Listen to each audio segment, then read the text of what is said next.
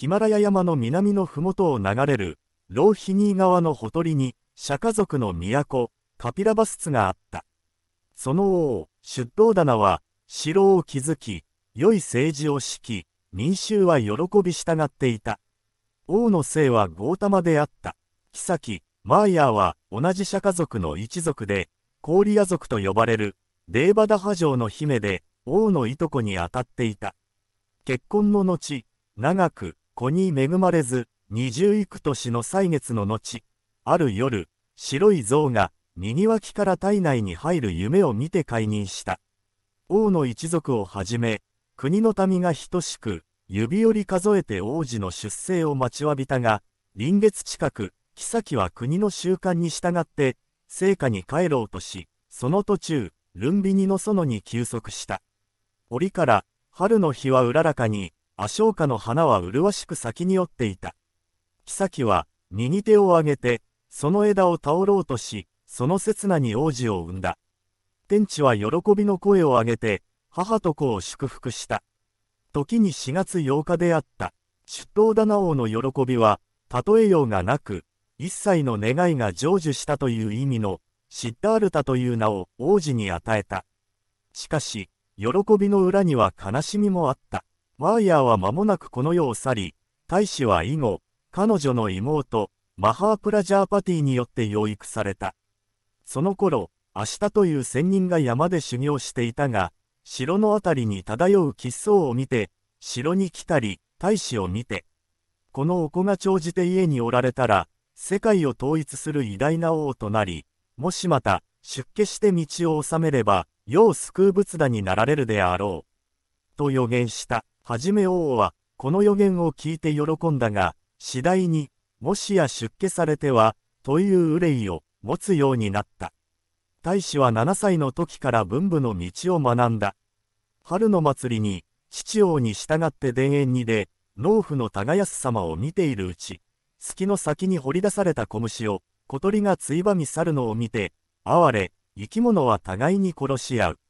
とつぶやき、一人木陰に座って、静かに思った。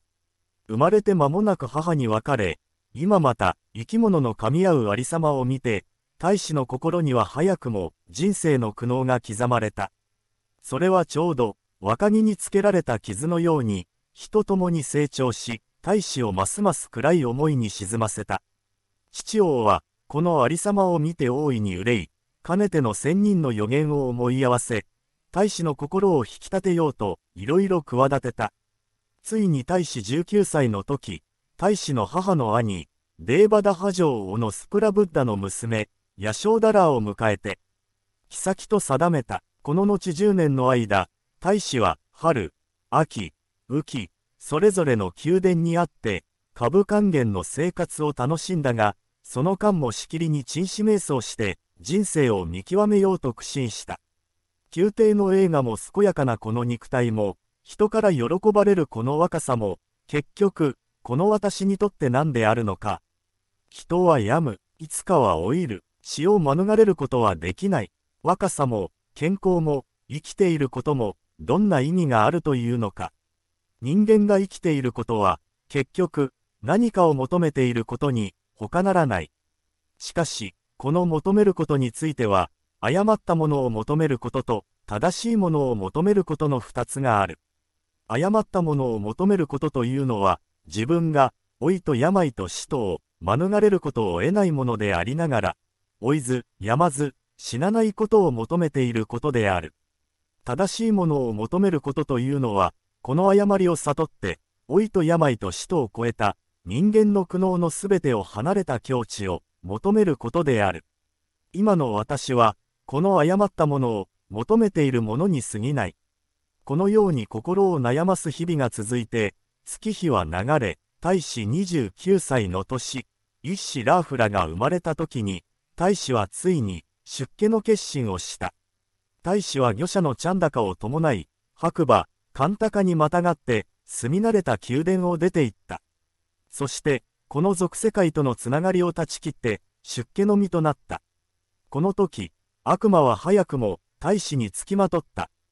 宮殿に帰るがいい。時を待つがいい。この世界はすべてお前のものになるのだ。大使は叱咤した。悪魔よ、され、すべて地上のものは、私の求めるところではないのだ。大使は悪魔を追い払い、髪を剃り、職をこいつつ南方に下った。大使ははじめ、バガバ仙人を訪れてその苦行の実際を見、次にアーラーダカーラーマとウドラカラーマプトラを訪ねて、その修行を見、また自らそれを実行した。しかし、それらは結局、悟りの道でないと知った大使は、マガダ国に行き、ガヤーの町の傍らを流れる、ナイランジャナー川のほとり、ウルビルバーの林の中において、激しい苦行をしたのである。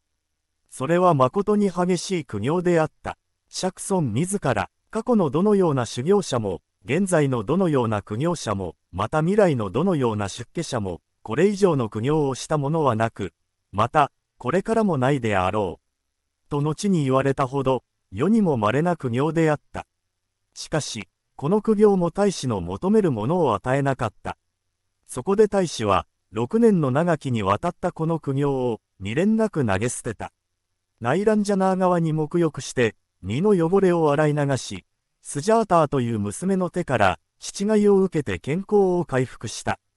この時、それまで大使と一緒に同じ林の中で苦行していた、5人の出家者たちは、大使が堕落したと考え、大使を見捨てて、他の地へ去っていった。今や、天地の間に大使はただ一人となった。大使は静かに木の下に座って、命を懸けて最後の瞑想に入った。血も枯れよ、肉もただれよ、骨も腐れよ。悟りを得るまでは、私は、この座を立たないであろう。これがその時の大使の決心であった。その日の大使の心は、誠に例えるものがないほどの悪戦苦闘であった。乱れ散る心、騒ぎ立つ思い、黒い心の影、醜い思いの姿、すべてそれは悪魔の襲来と言うべきものであった。大使は心の隅々まで、それらを追求して散々に咲き破った。誠に血は流れ、肉は飛び、骨は砕けるほどの苦闘であった。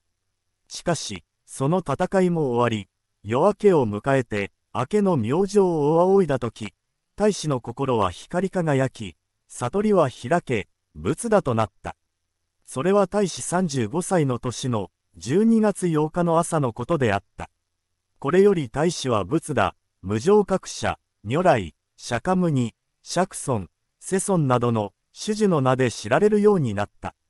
釈尊はまず、6年にわたる苦行の間、共に修行してくれた、恩義ある5人の出家者に道を説こうとして、彼らの住む、バーラーナシーのムリガダーバに赴き、彼らを強化した。彼らは最初、シャクソンを避けようとしたが、教えを聞いてからシャクソンを信じ、最初の弟子となった。また、ラージャグリハに入って、ビンビサーラ王を強化し、ここを教えを説く根拠地として、盛んに教えを広めた。人々は、ちょうど乾いたものが、水を求めるように、飢えたものが食を求めるように、シャクソンのもとに寄り集まった。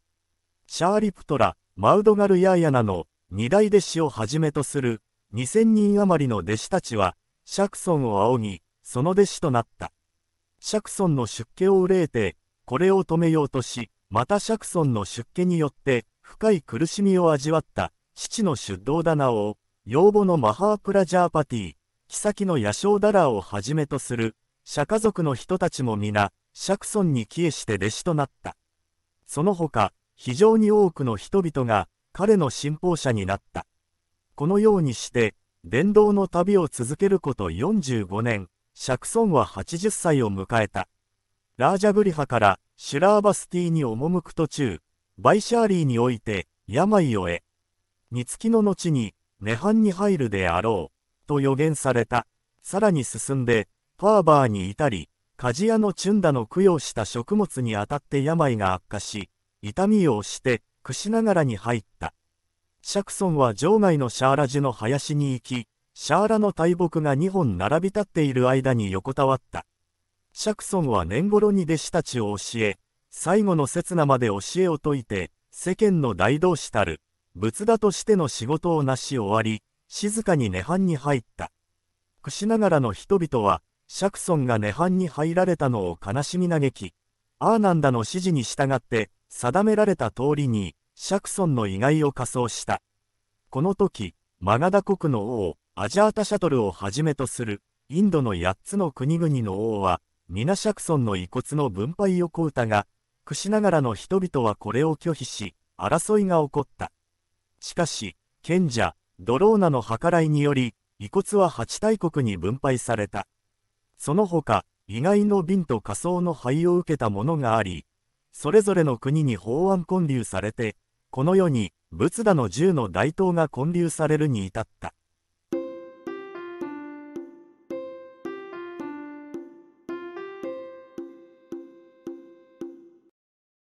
釈迦牟尼は串ながらの郊外、サラソージュの林の中で最後の教えを説かれた。弟子たちよ、お前たちは、おのおの、自らを灯火とし、自らをよりどころとせよ、他を頼りとしてはならない。この法を灯火とし、よりどころとせよ、他の教えをよりどころとしてはならない。我が身を見ては、その汚れを思って、むさぼらず、苦しみも楽しみも共に、苦しみの因であると思ってふけらず、我が心を見ては、その中に、がはないと思い、それらに迷ってはならない。そうすれば、すべての苦しみを断つことができる。私がこの世を去った後も、このように教えを守るならば、これこそ、私の誠の弟子である。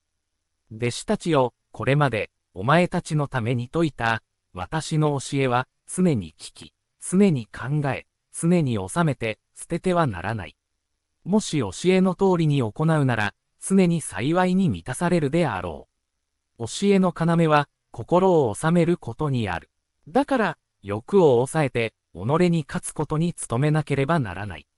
身を正し、心を正し、言葉を誠あるものにしなければならない。貪ることをやめ、怒りをなくし、悪を遠ざけ、常に無情を忘れてはならない。もし心が邪悪に惹かれ、欲に囚われようとするなら、これを抑えなければならない。心に従わず、心の主となれ。心は人を仏陀にし、また、畜生にする。迷って鬼となり、悟って仏陀となるのも皆、この心の仕業である。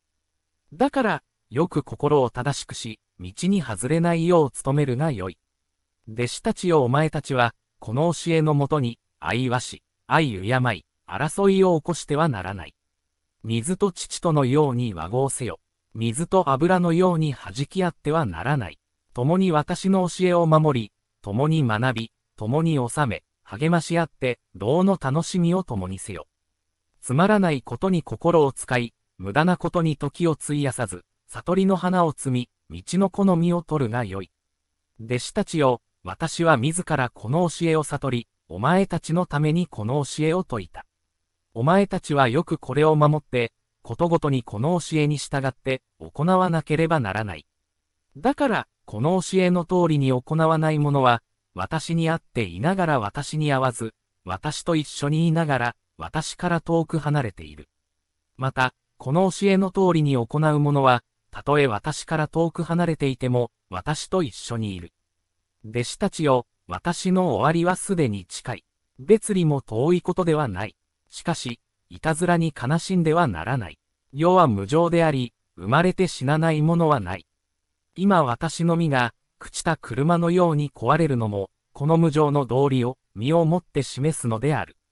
いたずらに悲しむことをやめて、この無常の道理に気がつき、人の世の真実の姿に目を覚まさなければならない。変わるものを変わらせまいとするのは無理な願いである。煩悩の俗は常にお前たちの隙を伺って倒そうとしている。もしお前たちの部屋に毒蛇が住んでいるのなら、その毒蛇を追い出さない限り、落ち着いてその部屋で眠ることはできないであろう。煩悩の賊は追わなければならない。煩悩の蛇は出さなければならない。お前たちは慎んでその心を守るがよい。弟子たちよ、今は私の最後の時である。しかし、この死は、肉体の死であることを忘れてはならない。肉体は父母より生まれ、食によって他持たれるものであるから、病み、傷つき、壊れることはやむを得ない。ブッダの本質は肉体ではない。悟りである。肉体はここに滅びても、悟りは永遠に法と道とに生きている。だから、私の肉体を見る者が、私を見るのではなく、私の教えを知る者こそ、私を見る。私の亡き後は、私の時残した方が、お前たちの死である。この法を保ち続けて、私に使えるようにするがよい。弟子たちよ、私はこの人生の後半、四十五年間において、解くべきものは、すべて解き終わり、なすべきことは、すべてなし終わった。私にはもはや秘密はない。内もなく、外もなく、すべて皆完全に解き明かし終わった。弟子たちよ、今や私の最後である。私は今より涅槃に入るであろう。これが私の最後の教会である。